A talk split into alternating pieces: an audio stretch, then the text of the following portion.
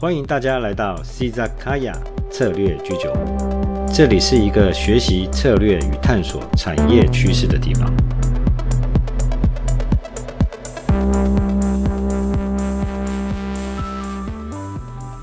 嗨，大家好，我是你们的 Valen 老师。今天我想要跟大家聊一聊，数位相机产业可能正在消失。当我在思考本周 Podcast 的主题的时候，其实我本来想要谈的是有关于通讯相关的技术以及无人车的趋势，但是牵涉到太多技术方面的问题，不管是五 G 或者是六 G 通讯技术的趋势，或是晶片的制造，从第一代到现在非常热门的第三代的议题，可是我又在想。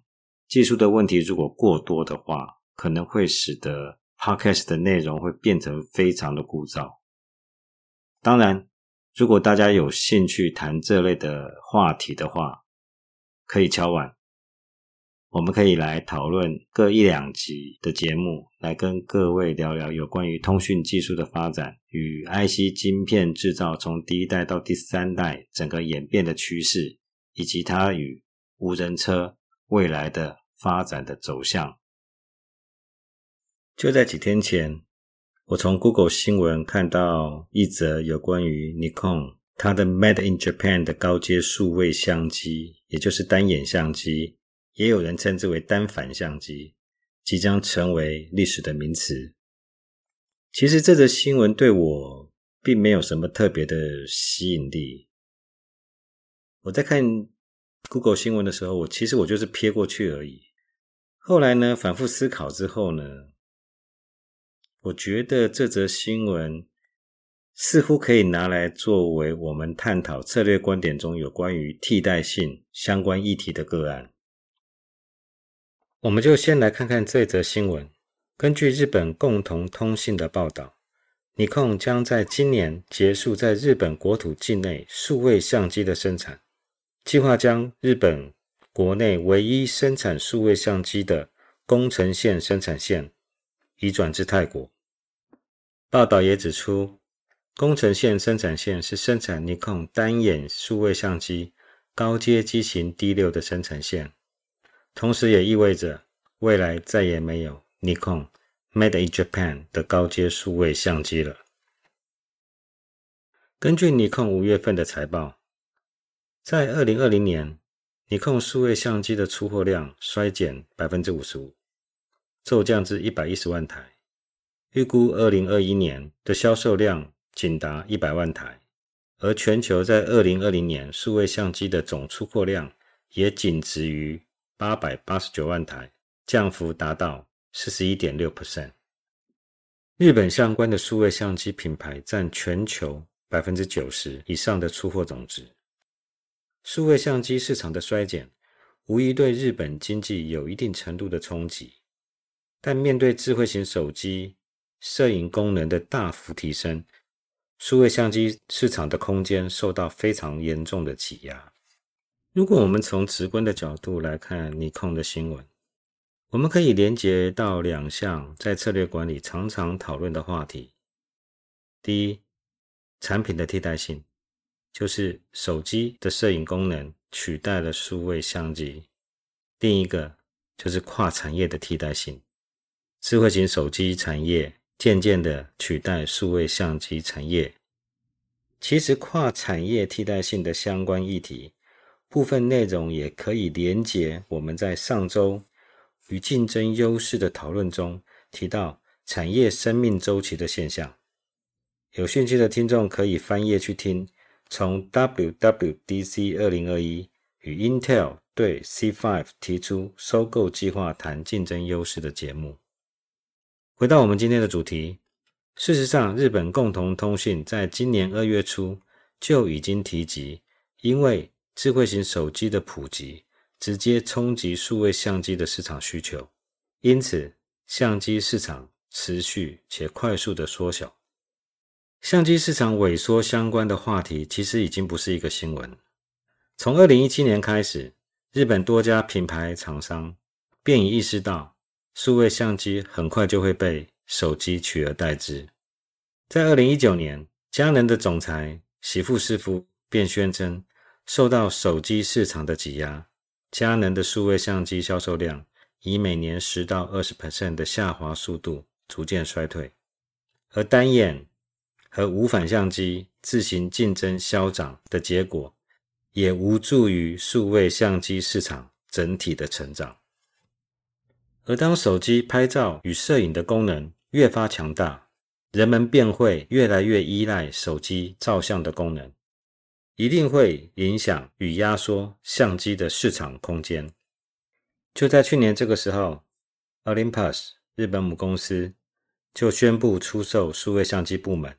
正式退出相机市场，从这个事件就不难看出，数位相机市场已经进入到衰退期。其实说实在的，在二零一七年就已经开始进入衰退期。到今年，尼控宣告高阶相机的生产线将转移到泰国，也意味数位相机 Made in Japan 日本这个数位相机王国的衰退。但在整个新闻事件，除了相机市场的萎缩之外，我们也可以意识到，尼控以及其他相机品牌厂商的竞争优势，因为跨产业竞争的现象而逐渐消失。另外，我们也可以了解，尼控对自己核心能力的重新检视。尼控认为，其实很多相机的爱好者与专业人士也这么认为，镜头才是相机的灵魂。虽然高阶数位相机的生产线已经移往国外，但是尼控仍然保留高阶相机零件的制造与镜头的生产，无疑的仍然看准高阶相机与可更换镜头的市场仍有奋力一搏的空间，将自己的核心优势转移至高阶可更换镜头的生产，更期待可能转型的契机。讲了这么多有关手机如何如何压缩的相机的市场空间，那么手机究竟是怎么做到的？趁着今天这样子的话题，我们便来聊一聊手机在现阶段照相功能的发展与未来的趋势。我们就先来聊一下手机的镜头，除了手机镜头制成以及设计上面的改善，说到。多镜头手机，我们先来谈谈双镜头好了。双镜头一开始是在二零一零年初期的时候，当时三 D 摄影是一种科技的潮流，而第一支针对日常拍照设计的双镜头手机，应该是在二零一四年 HTC One M 八这支手机开始有双镜头的设计。到了今天，多镜头似乎就是手机的标准配备。但是为了什么手机需要多镜头？我们可以想象一下，专业摄影师或一般的玩家，他出门拍照的时候，通常会带三到四颗镜头吧。拍人像的时候有定焦镜，五十 mm 的人像镜；拍大景的时候就需要广角镜，甚至是超广角镜。一般方便拍摄的时候呢，我们会用广角镜到中距、中距离焦距的一种镜头变焦镜。如果要拍远景的话，那我们就需要长焦镜。更甚至我们会用到一些微距摄影相关的镜头。那你就不难想象，手机多镜头的功能就是要去因应这些广角、中距变焦以及远距。焦距的这些相关的应用，当然我只是打个比方，因为手机跟相机的设计毕竟是不一样。手机这么薄，它要做出变焦的光学镜头，基本上是非常困难。要达到多焦距的这样子的一个应用的话，多镜头的趋势是避免不了的。不仅如此，有些镜头可能并不仅止于摄影的功能。目前比较流行的趋势是配置红外线镜头，透过计算反射的时差来侦测物件表面的曲度或深度，比如说像 TOF 镜头，还有类似像 Apple iPhone 十二的镭射扫描仪 LiDAR，也是用在 3D 成像的功能，还有动态追踪专用的镜头，作用于动态定位的辅助功能等等。这些镜头的功能都可以为未来 AR 跟 VR 的应用有着决定性的存在。镜头的功能就像是手机的军备竞赛一样，但是除了手机镜头功能的提升，手机厂商还能够如何的去满足用户的需求？在这边我就不禁想要问一下：你可以感觉到，当你在用相机拍照？跟用手机拍照时候的差异吗？有些听众可能已经猜出来了。当我们在用相机拍照的时候，其实我们做的事情大概就只是拍照，你不会想要拿相机来去做太多其他的事情。我们要做的事情就是想要把我们想要拍摄的影像忠实的记录，以及收进相机来储存。而当我们用手机拍照的时候呢，整个状况就不太一样。除了拍照之外，我们也许可以快速的选片、编辑与后置、重新构图，甚至把曝光的方式做大幅度的修改，以满足我们想要呈现最完美的画面。再来呢，我们可能就要发送给朋友，发送给亲人。甚至是分享到不同的社群平台，来表达我们当时的心情，或者是一则我们所想要表达的故事。这也是我想要凸显在用户体验上手机与相机的差异。手机强调从拍摄、编辑一直到分享这种一条龙的体验的内容，因此手机与相机的一般用户。便有着不同的需求与体验的前进。说实在的，哪一个相机能够满足这样子的需求？现阶段呢，我讲现阶段哪一个相机可以满足这样子的需求与客户体验？然而，这刚才所讲的一条龙的体验的内涵，大概是百分之八十以上手机用户的基本需要。另外，可能就有相机的专业户。就会比较啊，夜拍与背光摄影这种大光圈与闪光灯使用的拍摄技巧，手机办得到吗？嘿嘿，手机专业户可能就会直接回答：我有 HDR，我有智慧型的 HDR，可以透过叠影、自动叠影跟增亮曝光的功能来满足刚才相机专业户所提出的问题。除了手机本身的拍照功能之外，其实手机结合 Internet 也推动了所谓自媒体与相关媒体文化的发展。我们就简单的聊一下自媒体以及相关的媒体次文化，如 Vlog 以及 Paparazzi。我们就用一种比较简单的方式来了解什么叫做自媒体。自媒体可以说是。个人在所谓的媒体之中自由发表与分享的内容，当然，现在因为网际网络的发达，网络中任何可以传播个人想法、创意以及言论的空间，都是自媒体可以自由发展的地方。像以前比较盛行的 blog、部落格或社群媒体，如 Facebook，都是自媒体的类型。随着手机随手即拍的功能，也使得手机用户可以很方便的透过手机用影像来分享自己的作品以及要传达的想法。逐渐的，IG 就取代 Facebook，成为年轻族群分享创作与理念的平台。当然还有 YouTube、Twitch 等等的平台传播。或者是透过直播的方式来分享自己影音的创作，像这种在自媒体空间里面分享自己影音的创作，或者是记录自己日常的生活，就慢慢的促成 vlog，V-L-O-G，也就是所谓 video blog 相关的自媒体概念以及次文化的形成。目前比较流行的 Vlog 的平台就是 YouTube 以及 TikTok。YouTube 是大家，也就是所谓的 YouTuber，透过比较时间比较长的视频来展现自己创作的地方。TikTok 则相反，就是用比较短的视频来展现自己的创作。近来更流行的 Paparazzi 强调与促成反自拍的潮流。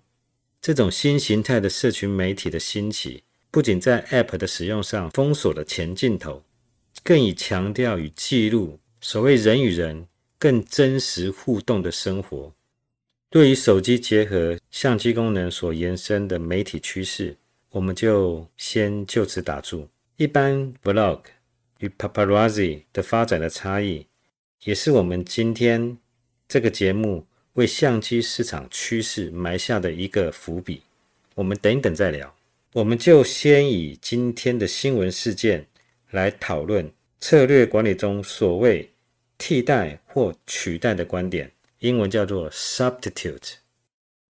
谈替代性，大概翻遍策略管理的书，可能只能从武力模型与资源基础观点这两个地方找到。其实，不管是武力或者是资源基础观点，这两个都是在策略管理理论里面非常大的议题。有机会，我再跟各位朋友们好好聊一聊这些话题。先谈谈武力的替代观点好了。好了，我还是简单讲一下武力模型。武力模型是一种产业分析的分析架构，是对某个特定产业位置进行作用力。或者是所谓威胁程度的探索与分析。五种作用力包含新进入者、替代品、供应商以及客户，当然还有现有竞争者，他们所创造出来的威胁程度。以现有竞争态势为核心，我们可以将武力分析拆分为两个基本的分析层次。第一个是产业价值链分析的层次，包含有供应商。现有竞争者，还有客户。那另一个就是竞争作用力的分析层次，它包含了有新进入者、现有竞争者以及替代品相关的威胁层次。武力的话题我们就先打住，今天我们先专注在替代品的威胁，或者是替代品的作用力。先前也提到，如果我们用直观的分析来分析今天的新闻话题。应该会包含产品的替代性与产业的替代性。产品的替代性，就正如手机照相、摄影的功能逐渐取代相机，而成为拍照的主流产品。基本上，这种替代层次就是专注在产品的功能或服务形式的替代。更多的例子，比如也是相机的议题。在两千年前后，数位相机取代底片相机，或是最近因为 COVID-19 的关系，教学的形式都改成远距，远距的教学形式取代实体在教室里面面对面教学的教育服务的提供。再来就是跨产业的替代，就正如我们今天的新闻例子，因为手机照相功能。与相机功能的同质性太高，相机产业就被逼迫提早进入衰退期。在大学里，我们教这一段的时候，通常也会举例电脑业的兴起取代了打字机，或是手机产业也压缩了钟表业市场的空间。这些都是跨产业替代的个案。除了产品与产业的替代。从市场的角度来看，替代性也包含通路与市场区隔的替代行为。通路替代近来最显著的例子就是电商通路取代了实体通路。不仅是在最近 COVID-19 疫情的关系，大家都不太出门了，就在网络上面买东西、买民生物资。最近这十年，电商的兴起，如台湾的 Momo、PC Home 或海外的 Amazon。淘宝等等的公司也取代了实体通路的销售。台湾很多以前很有名的实体通路商，如灿坤，也逐渐缩小自己的实体门市的规模，强调线上线下、online offline 的整合。市场区隔的替代，我们就拿零售业当例子好了。零售业就市场区隔的层次，可以概分为量贩，比如说爱买、Costco、大润发、家乐福等；超市，全联超市；小型超市，比如说像美联社；还有便利商店，四个层次。消费者可能会因为自己的采购习惯不同或便利性的考量，在不同的市场区隔里面买东西，这样的取代性便发生了。鼓励模型的替代观点，其中的最后一项，其他，会比较像是横跨前面四种产业替代性的综合观点。例如，我们在先前提到手机拍照的用户体验，已经是一种一条龙从拍照、编辑、后置，一直到分享的体验过程。这样的过程已经是一种手机拍照的行为模式。理论的说法上，它是一种消费者行为或者是习惯。这样的行为或习惯会在消费者群体之间产生扩散，影响其他消费者使用手机的习惯，或是觉得相机只能拍照，如果要同时进行照片的后置、编辑与后续的分享，相机就可能有点难用。除了武力的替代观点。我们也可以用资源基础观点的角度来讨论替代性的问题。当然，跟武力模型一样，资源基础观点是一项非常伟大，说实在还蛮大的一个策略理论。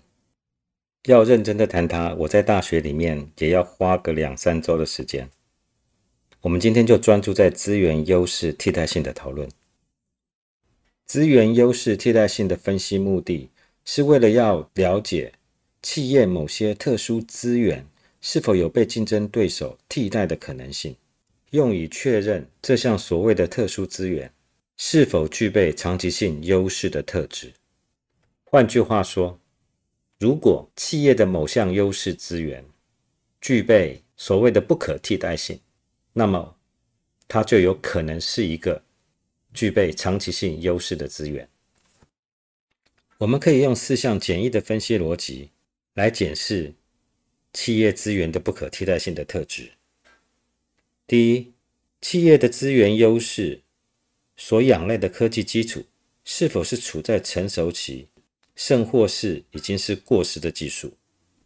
第二，企业的优势是否已有第三方的技术或科技的提供者在市场上提供相对应的服务？第三，在同样的优势条件之下，企业的竞争对手是否也有类似的技术水准或科技的 know how？第四，企业所仰赖的竞争优势是否具有专利或是其他的法律来保护自己的智慧财产？节目最后，我们一如往常的，以我们今天所提及的内容来分析数位相机产业可能未来的趋势。数位相机自两千年左右开始，一直到二零一零年进入到出货的高峰期，达到一点二亿台的出货量。但随着手机的兴起，在去年全球出货量已不到全盛时期的十分之一。即使各家厂商不断的推陈出新，也无法挽回数位相机市场过去的荣景。现在各家公司都处在组织重整的边缘。市场已经处在所谓的红海市场，产业内已然是高度的竞争态势，但仍然不能摆脱智慧型手机所带来的跨产业替代的危机。日本相机和影像产品协会预测，在二零二二年，全球相机市场的出货量会萎缩至五百万台，到时没有任何一家数位相机公司可以用现在的营运模式以经营的规模。来经营这样的市场，许多的产业专家已经建议，数位相机厂商应该将核心事业聚焦在关键技术的研发与转型，成为设计与研发的公司，把制造部门切割分离并缩小生产的规模。除了以相机生产为核心的相关技术，也弹性的转型成为其他商品的专业代工公司，比如说像保全或者是山西产品的零组件供应商，以及专业监测相关设备的制造商。相机市场专业与小众化已经是必然的趋势。手机的应用与方便性已经取代了中低阶数位相机的市场。从近一两年，相机市场的出货机型也都聚焦在高阶单反或无反以及专业用途的相机产品。也正如先前节目中提及，Vlog 包含 YouTube、TikTok 以及 Paparazzi 这些自媒体形态的演化趋势。我们也逐渐看到，他们将摄影或照相这件事的设备应用层面往两个极端的方向来发展。Paparazzi 几乎可以说是手机应用的短视频，强调真实与自然的呈现。Paparazzi 与朋友间的互动。TikTok 也是短视频，虽然部分的内容、部分的创作者会融入很多的后置与特效，但是。根据一项非官方的统计，大部分的 TikTok 创作者还是用手机来进行拍摄。YouTube 就有点不一样，尤其是专业的 YouTuber 们，在长视频的制作与拍摄，则会倾向以专业级的摄影设备来制作影片，以求得节目画面呈现的专业性与精致程度。我们也可以看到，在相机市场中，几乎所有的厂商。针对 YouTuber 专业户的需求，推出各式各样的 Vlog 相机，不仅在拍摄功能上尽可能满足 Vlog 的需求，如自拍翻转、荧幕画面、美颜、快速对焦等等，更方便连接到电脑、手机，甚至是平板，以满足直播以及影片后置的需要。节目最后，我们来做个总结。我们从 Nikon 准备结束它在日本境内最后一条数位相机的生产线的新闻，来探索相机市场逐渐被手机替代的趋势。我们也将话题聚焦在手机与网际网络共同引导出自媒体的发展。根据这些的内容，我也引导大家来了解策略理论中替代性相关的讨论。最后，我们也概略勾画出。相机产业的未来，希望大家会喜欢今天的节目内容。我们下次再见喽。